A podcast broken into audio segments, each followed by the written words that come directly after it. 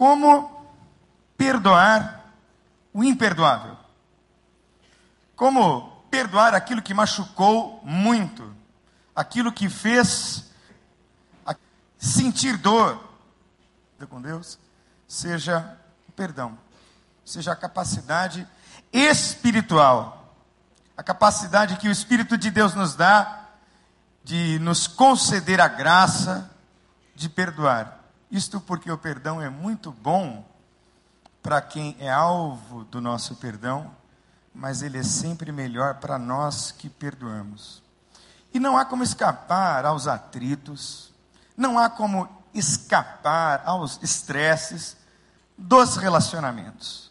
Basta conviver um pouco mais de tempo com qualquer pessoa para que a gente conheça as fragilidades dele ou dela, para que a gente vá se atritando, discordando. É natural que isto aconteça. Então, todo relacionamento, por mais saudável que seja, ele acaba produzindo subprodutos indesejáveis, escórias, lixo, que precisa ser expulso e colocado. E tantos subprodutos que precisam ser administrados nessa nossa lixeira da alma, é literalmente isso. Esses subprodutos vão se depositando dentro da gente e contaminando e influenciando a maneira como nós nos relacionamos, não apenas com quem está perto, o que é muito pior, com tudo e com todos. E o primeiro deles são as invejas que vão nascendo. Alguém definiu muito bem que inveja não é desejar ter o que o outro tem. Inveja é desejar que o outro assim tão pobre. Porque há amigos meus que são muito mais bem-sucedidos financeiramente do que eu, por exemplo. E eu desejo a eles ainda maior prosperidade. E quem sabe, se eu puder lutar e batalhar, alcançar talvez um estágio bem próximo ao deles. Mas já há muito tempo, aliás, desde que Jesus entrou em minha vida, eu deixei de desejar que o outro não tenha. Isso é lixo. Como é que você lida quando alguém que está ao seu redor vai muito melhor do que você? Invejas vão sendo produzidas. Vão sendo produzidas e estão as competitividade. Quantos casamentos sendo destruídos porque há uma espécie de dentro de casa? Quantas intimidades? Porque estão numa espécie de corrida. Primeiro, chegar aonde? É, quem e aquele deve considerar-se o mais importante, deve considerar-se como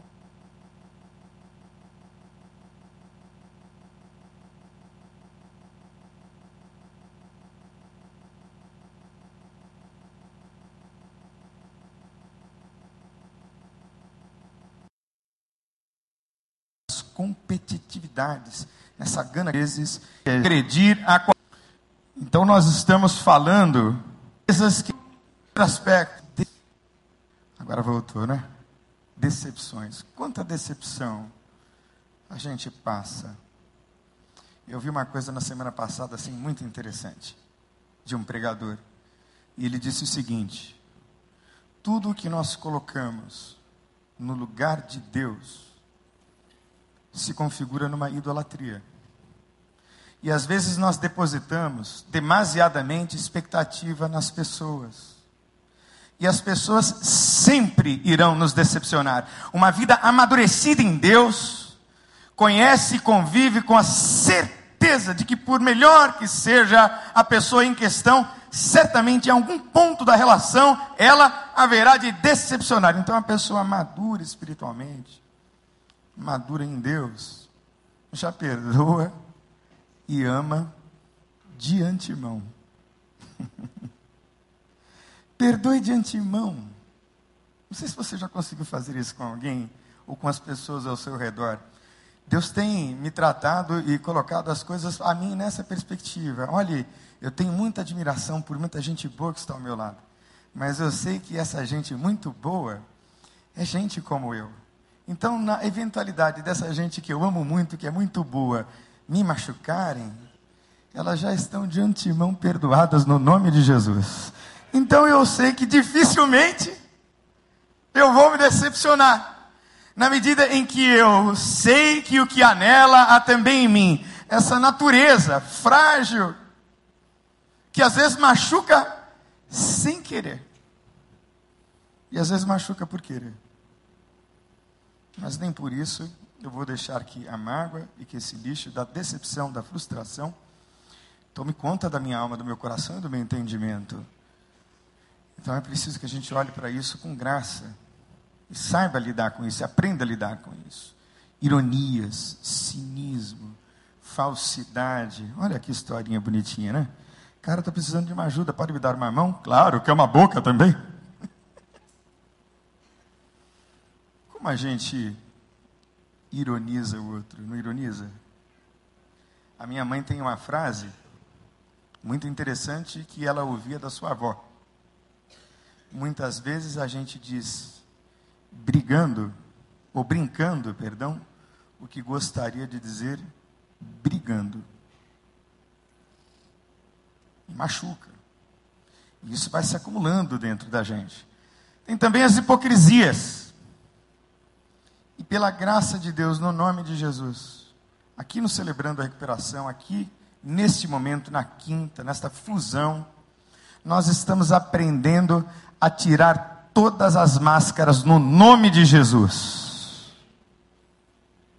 Arrancando de toda de todo o nosso ser, de toda a nossa existência, as máscaras. Eu tenho procurado fazer esse tipo de exercício com todas as pessoas. Eu tenho procurado abrir o meu coração e deixar muito claro para qualquer pessoa o homem que eu sou. Eu não preciso fingir para ninguém que às vezes eu tenho preguiça. Eu não preciso fingir para ninguém que às vezes eu tenho cansaço. Eu não preciso fingir para ninguém que eu tenho poderes espirituais, sobrenaturais, além de qualquer outra pessoa. Eu não preciso fingir que eu não tenho fragilidades, que eu sou inculpável, que eu sou irrepreensível. Nada disso. Eu sou gente, mas nos nossos relacionamentos, às vezes, tristemente, a gente aprende a fingir que está bem. E aí a sujeira vai se depositando para dentro do tapete para formar um ser humano, às vezes, monstruoso. Nós lidamos muito com as vinganças, com as maldades, com as ofensas, com as implicâncias, como se relacionar-se com a outra pessoa fosse acontecendo num clima de pé de guerra. Eu disse numa conferência que eu fiz, tempinho atrás, que a casa da gente precisa ser um tipo de ambiente em que, ao final do dia, eu desejo intensamente voltar Será que a sua casa é um lugar assim que vai dando cinco, seis, sete horas e você vai dizendo para si mesmo: coisa boa, vou voltar para os meus amados. É muito triste quando dentro de casa a gente vive no toma lá da cá, a gente vive de maldade, a gente vive de ofensa, a gente vive de implicância de desrespeito. E muitas vezes, de indiferença. Como se o outro não estivesse ali. Lançando sobre o outro cargas que o outro não pode carregar. Ou fazendo de conta que a dor do outro está lá. A gente vai fazendo de conta que não é com a gente. E vai levando, e vai levando, e vai levando anos a fio. E o perdão é essa usina de reciclagem, perdão, que é uma espécie de ecologia do sistema psicoespiritual. E a Bíblia ensina de uma maneira muito clara sobre o perdão. E a primeira lição importante sobre o perdão e sobre reconciliação é que o perdão é a essência da graça de Deus. Ora, por que é que Cristo foi morto e crucificado na cruz do Calvário? para que eu me reconciliasse com Ele e também para que eu me reconciliasse com as pessoas ao meu redor. Como foi maravilhosa a minha experiência de conversão. Como foi bom me entregar a Cristo. Porque ao me entregar a Cristo, eu pude olhar no rosto do meu pai e de minha mãe, já tão machucados por tantos anos de uma vida egoísta que eu vivi, e eu pude dizer a eles: Pai, mãe, me perdoem. E esta reconciliação maravilhosa com a minha família, que aconteceu de forma gradual, resultou na minha própria felicidade. Quem esteve no Congresso da Família na, nos dias em que o pastor Estevam pregou, e eu pude acompanhar, ele disse uma coisa que me marcou profundamente ele disse que a casa, a família, é o primeiro e único espaço onde deve acontecer a felicidade humana. E a gente vai vivendo a nossa vida com as nossas compulsões, a gente vai vivendo as nossas vidas com as nossas ansiedades, depressões, manias, impulsividades, e sem perceber a gente vai ferindo tanta gente, porque nesse espectro compulsivo, nesse espectro das nossas enfermidades da alma, a gente gosta de olhar muito para dentro da gente mesmo e para o próprio umbigo, sem perceber quanto mal a gente vai produzindo ao longo da nossa jornada. E o perdão pedido ao outro com humildade nos devolve a chance e a oportunidade da convivência de novo. E eu penso que todo aquele que se reconciliou com Deus, inescapavelmente, precisa aprender a se reconciliar com o outro. Não existe assim, reconciliação com Deus que não implique, às vezes, num pedido de perdão de joelhos. Presta atenção no que eu vou dizer, querido, querida. Se você tiver que ajoelhar e pedir perdão, ajoelhe e chore e peça perdão. Talvez essa seja uma das coisas mais corajosas a se fazer na sua jornada espiritual. Foi o que esse menino do texto de Lucas, do capítulo 15, versos 11 a 32, lê em casa a história do filho pródigo. Que sublime reflexão aquela dentro de um chiqueiro de porcos. Quando diz a Bíblia que ele caiu em si e disse: Meu Deus, que loucura é essa que eu fiz? Pedi a herança a meu pai, meu pai me encheu os bolsos de dinheiro, e eu fui viver uma loucura longe do cuidado e do carinho dele. Gastei toda a minha grana e agora aqui, convivendo com os porcos. E lá no fundo do poço, porque essa parábola ilustra o fundo do poço de muitos de nós. Não é? E o fundo do poço pode ser numa sarjeta, pode ser num chiqueiro de porcos, mas pode ser num apartamento ou num condomínio de altíssimo luxo de cara com tapete persa ou com a cara no tapete persa. Mas esse menino diz, né? Eu vou voltar para casa, eu vou dizer, pai, eu pequei contra o céu. E eu pequei contra o Senhor. Eu não sou digno. E veja que quando nós reconhecemos a nossa indignidade, nisso Deus nos torna dignos. Aleluia. Esse é o mistério do Evangelho e do perdão. Então, a essência da graça de Deus é perdão. E olha, pode ter certeza, viu? Se você é de carne e osso, com toda certeza, você já machucou e feriu muita gente pela vida. Pode ser que tenha gente muito machucada por você, bem próximo a você. E talvez hoje, nesta noite, seja a chance, perdão e a oportunidade para você fazer essa reflexão inteligente acerca de você mesmo acerca do quanto você machucou alguém muito próximo, ou talvez hoje já distante de você. A Bíblia também fala da quantidade né, a que se deve perdoar. Né? Pedro chegou para Jesus e disse: Bom, mestre, tem que perdoar, não é? Quantas vezes? Né? Sete? Não, setenta vezes sete. Ou seja, tantas vezes quantas forem necessárias então eu estou aqui hoje Minha esposa está ali sentada. E ela sabe quantas vezes por dia, às vezes eu peço perdão a ela. Hoje eu acho que eu já pedi perdão as duas vezes. Porque, sem nenhuma dúvida, eu faço um monte de bobagem que eu não deveria fazer. Mas Deus ainda tem me dado a capacidade de reconhecer as besteiras que eu faço e que eu digo, para poder dizer a ela: me perdoe para que a gente possa continuar casado, e não apenas continuar casado, mas para que a gente possa continuar vivendo bem. Então, quem pede perdão, nunca perde, só ganha. 70 vezes 7, quantas vezes forem necessárias. E como é que a gente mensura isso? Porque o perdão é um mandamento.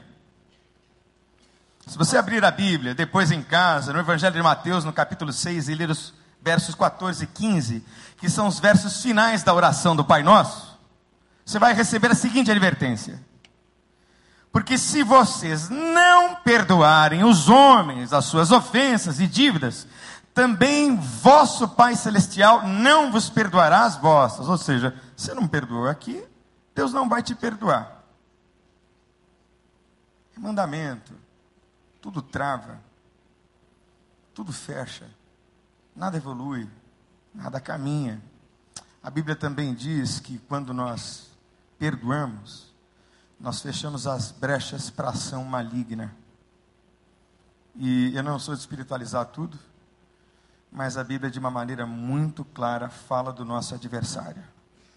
E o nosso adversário procura brechas pelas quais entrar e agir e o perdão, ele interrompe o processo infernal da destruição maligna. E eu queria que você fizesse isso e começasse a fazer isso, fechar estas brechas, hoje e agora, no nome de Jesus. Para afastar demônios da sua casa, demônios da sua vida, a atmosfera espiritual carregada, pesada. Tem ambientes que a gente pisa e a gente sente aquela aura negra. E eu me arrisco a dizer que as mágoas não perdoadas, os pecados não confessados, as reconciliações não reconciliadas, eu me arrisco a dizer que elas por si só invocam a presença satânica. Isso é muito sério.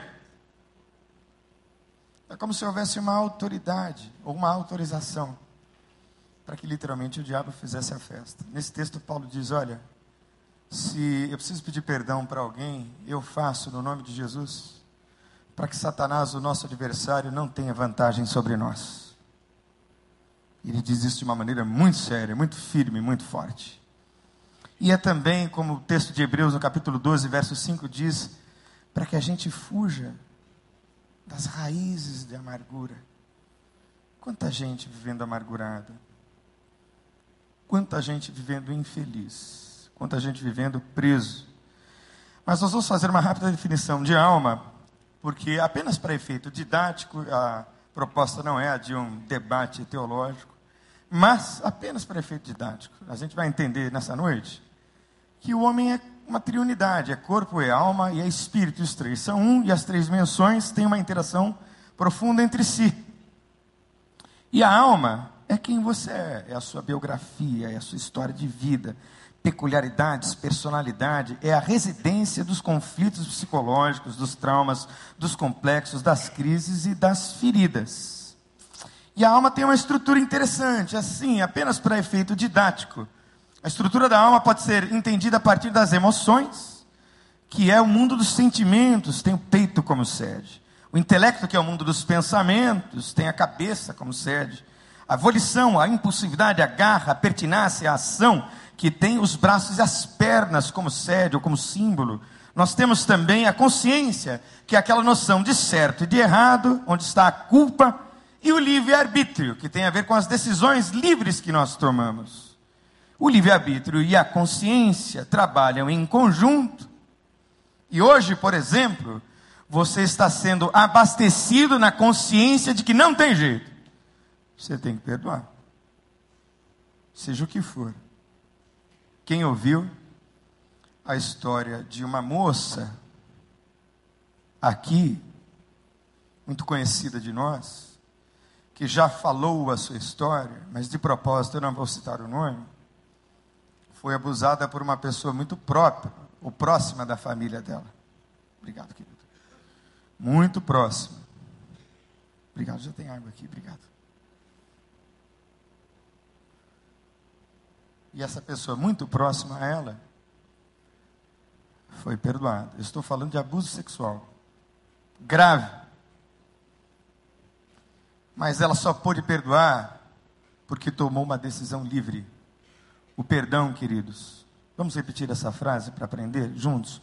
O perdão é um ato do livre arbítrio. De novo, o perdão é um ato do livre arbítrio. Eu decido perdoar. Se eu não quiser perdoar, não perdoo. Deus me facultou o direito de optar. E a gente resiste em perdoar porque a gente tem uma noção equivocada, errada do que seja o perdão. A gente acha, por exemplo, que o outro vai manipular a vida da gente. Não é? Pô, mas eu perdoo sempre. Eu perdoo toda hora. E vou perdoar mais uma vez mais uma vez. O outro vai fazer de mim gato sapato. Não, senhor. Pelo contrário. O perdão vai, inclusive, colocando um limite na situação. A gente acha que, porque perdoamos, nós desistimos da justiça, muito embora, né? A gente, em relação a algumas pessoas, a gente gostaria que elas sofressem todo tipo de sofrimentos e percalços. Eu vou confessar para vocês que, em relação a algumas coisas que eu já vivi, muito duras. Se o sujeito morresse num acidente, eu ia ter certeza que era a mão de Deus. Certeza. Eu tenho certeza que você já viveu isso. E a Bíblia diz que a gente mata o outro também quando matamos de fato, com uma arma, com um veneno. Sim. Mas a Bíblia diz que quando a gente mata, primeiro a gente mata no coração. Para a Bíblia e para Deus, desejar matar é o mesmo que matar de fato. Tão profunda é essa justiça de Deus. E às vezes a justiça de Deus funciona da seguinte maneira: eu fui muito ferido e muito machucado por um casal, e eu costumo dizer quando eu conto essa experiência, que este casal e que neste casal eu conheci o que de pior se pode conhecer na natureza humana. Eles eram, por exemplo, piores do que o André Negão, que era o chefe do tráfico de drogas lá do Morro do Barbante. Piores do que. Porque aquele rapaz que morreu assassinado num combate com a polícia era traficante. Era isso o que ele era. Então, o que eu esperava dele é que ele fosse ter ações de traficante de drogas. Este casal se apresentava como generosos cristãos, mas eram lobos devoradores, como diz a Bíblia. Me machucaram demais. No auge da minha crise, eu chorava, sem entender por que tanto sofrimento e perseguição. E aí o Espírito de Deus me falou ao coração, porque eu estava pedindo justiça. Eu quero justiça, eu exijo justiça. Deus, porque o Senhor se calou? E então o Espírito de Deus falou ao meu coração. Sabe o que, é que o Espírito de Deus me disse? Eles também são meus filhos. E aí eu me calei. Eu já estava, queridos, distante desse casal há mais de sete anos. E ainda me doía demais. E eu ainda sentia e arrastava os efeitos de ter sido durante tantos anos maltratado, perseguido e judiado. E eu vivo um momento aqui nesta igreja tão maravilhoso, com gente tão boa, digna e nobre, com gente tão amorosa e carinhosa. E eu preciso dar esse testemunho, você não faz ideia como essa gente que trabalha aqui, às vezes no, nos bastidores, são queridas, amigas, amáveis, éticas, direitas, responsáveis. Eu posso dizer isso com toda tranquilidade de quem já sofreu muito por gente que se apresentou como de Deus e de Deus nada tinha. Então, eu amo a igreja do recreio. Esse lugar de vida que Deus plantou no coração desse bairro. E eu gostaria que você tivesse esse mesmo sentimento para defender a noiva de Cristo que aqui se reúne no nome de Jesus. E os obreiros e dispenseiros que aqui trabalham com tanto amor, carinho e zelo. Mas você não desistiu da justiça, é Deus que vai fazer a justiça que lhe aprover. A gente acha que perdoar é ter o senso de amor próprio prejudicado, mas a gente finalmente não perdoa, porque nós temos uma natureza essencialmente egoísta. E é dessa doença que Deus, por meio do perdão, quer tratar. A gente também acha que os limites serão banalizados, e eu preciso dizer uma coisa importante a esse respeito. Tem pessoas que nos ferem de tal maneira que se faz necessário o distanciamento. Em alguns casos específicos. Por isso é que no quarto passo, fazendo o seu inventário, nós vamos descobrindo quais são essas pessoas nocivas ao nosso relacionamento, à nossa vida. A Bíblia diz, irmãos, que há tempo para todo propósito debaixo do céu. Tempo de abraçar, e tempo de deixar de abraçar. Veja, que não estou propondo que você se vingue ou que abandone quem quer que seja. Porque há casos que precisam ser considerados de uma maneira muito específica. Por exemplo, eu conheci uma senhora na minha igreja que, vez por outra, chegava roxa para assistir o culto era ameaçada de morte. Casou-se com um psicopata. E houve necessidade, fez necessário que ela se afastasse dele. Mas depois nós tratamos a alma dele, ou a alma dela, perdão, para que ela conseguisse perdoar todos os insultos. Porque, mais uma vez, perdão é mandamento e não há como fugir a esse princípio da vida cristã. Mas como perdoar? Para encerrar. Primeira coisa, repita comigo: atualizar a dívida. A gente precisa atualizar a vida, porque a gente às vezes faz de conta que o outro não machucou, não feriu. Então é preciso atualizar essa dívida. Quantos de vocês já começaram a fazer o inventário? Levanta as mãos. Pouca gente. Porque ao fazer o inventário moral, você vai atualizando as dívidas. Você vai dando contorno exato a tudo aquilo que aconteceu. E reviver isso, sem dúvida nenhuma, vai trazer dor.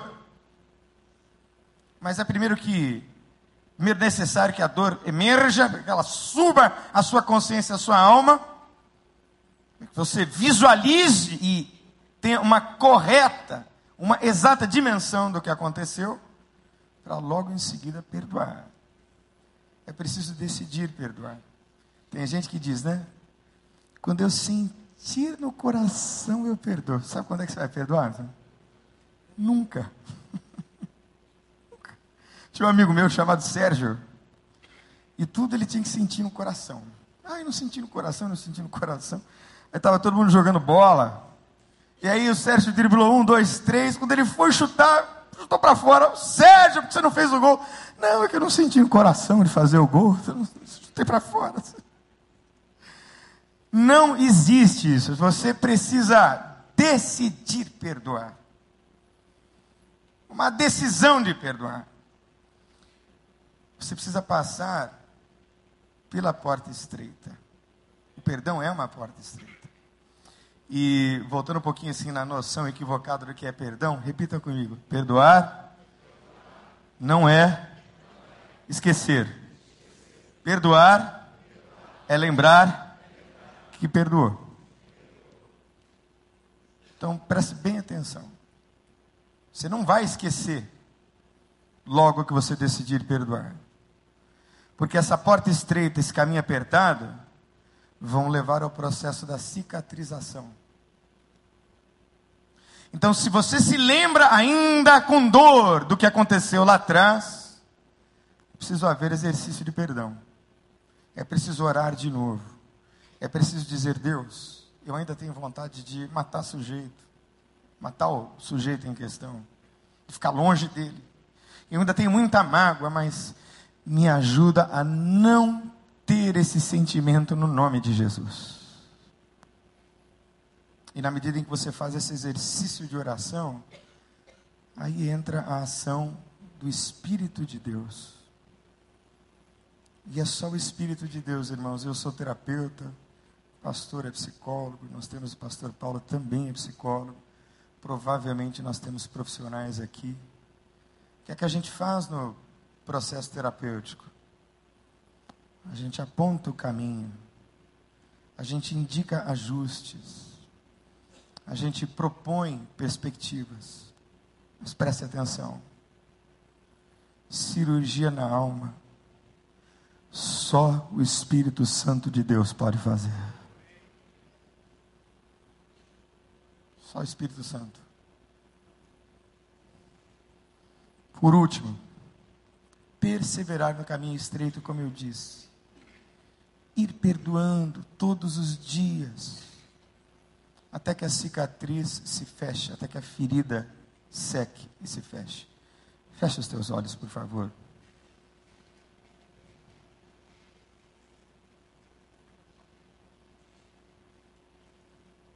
Quero aproveitar a presença do nosso pastor.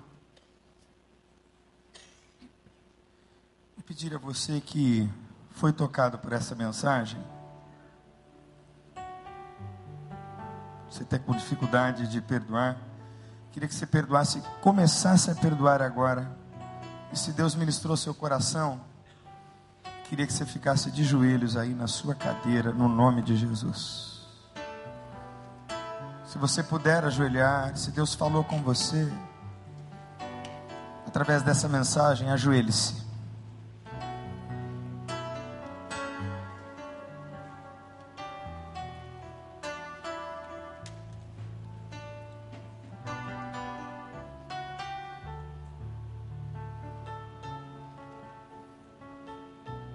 Pessoas você precisa perdoar.